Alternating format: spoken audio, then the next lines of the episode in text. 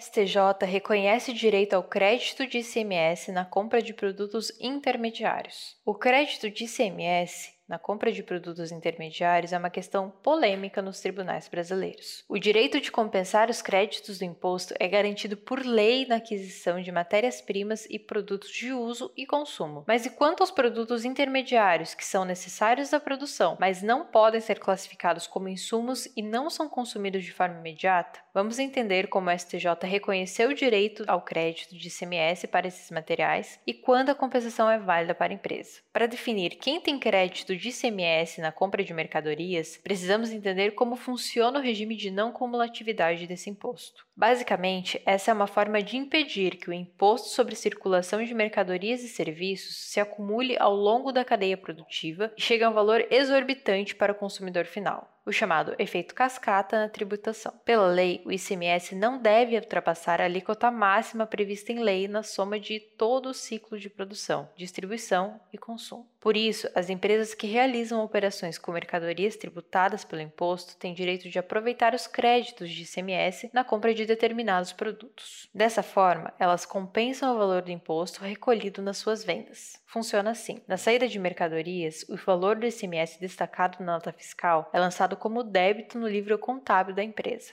Já na entrada de mercadorias, o valor de ICMS é lançado como crédito. No final do período, os débitos e créditos do ICMS são confrontados e a empresa recolhe a diferença entre eles. Lembrando que as empresas que podem optar por esse regime de não cumulatividade são aquelas optantes pelos regimes tributários do lucro real ou lucro presumido, já que as optantes pelo Simples Nacional não têm direitos a créditos. Os produtos intermediários ou materiais intermediários de produção são itens adquiridos pelas indústrias que não se enquadram como matérias-primas nem como produtos de uso ou consumo. Na realidade, eles são consumidos no processo produtivo, mas não compõem o produto final. Alguns exemplos são peças de veículo em uma transportadora ou peças de maquinários em uma indústria têxtil. Nesse caso, são itens indispensáveis à produção, mas não aparecem no produto final e são desgastados gradualmente. Logo, em tese, esses produtos intermediários deveriam gerar créditos de ICMS para as empresas. O problema é que a lei define que os créditos só podem ser aproveitados no caso da aquisição de mercadorias que integrem o produto final na condição de elemento indispensável ou sejam completamente consumidos durante o processo industrial. Nesse caso, os produtos intermediários ficam num limbo jurídico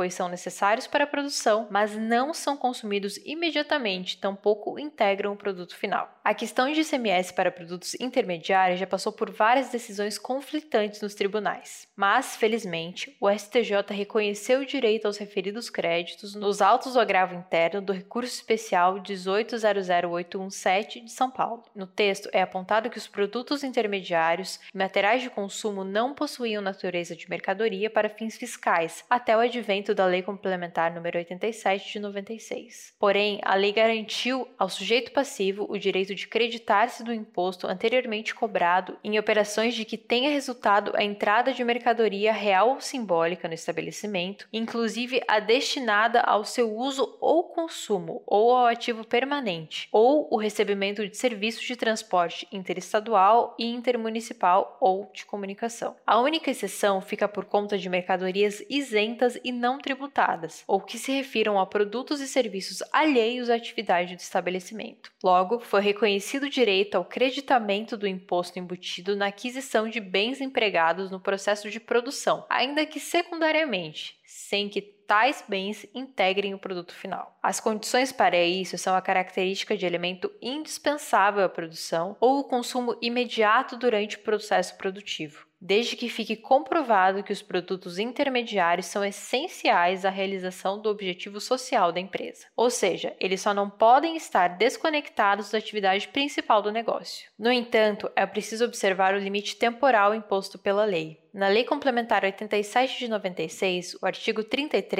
diz que somente darão direito de crédito às mercadorias destinadas ao uso ou consumo no estabelecimento nele entradas a partir de 1 de janeiro de 2033. Logo, se os produtos forem considerados de uso ou consumo, a empresa pode estar sujeita à limitação temporal prevista em lei para o creditamento do ICMS. Por isso, é importante comprovar a necessidade de utilização desses materiais na realização do objeto social do contribuinte. O empresário que fica atento aos seus direitos consegue recuperar muito mais créditos tributários e reduzir a carga de impostos do seu negócio. Além dos créditos de ICMS, você sabia que pode recuperar créditos previdenciários a partir da sua folha de pagamento? Essa é uma especialidade da G Capital, uma empresa de tecnologia previdenciária que possui um método exclusivo para revisar as suas declarações e identificar oportunidades tributárias. Com os nossos serviços, já recuperamos mais de 3 bilhões de reais para o caixa dos nossos clientes, seguindo rigorosamente as normas do fisco. Então, fale com a gente para fazer a sua regularização tributária o quanto antes.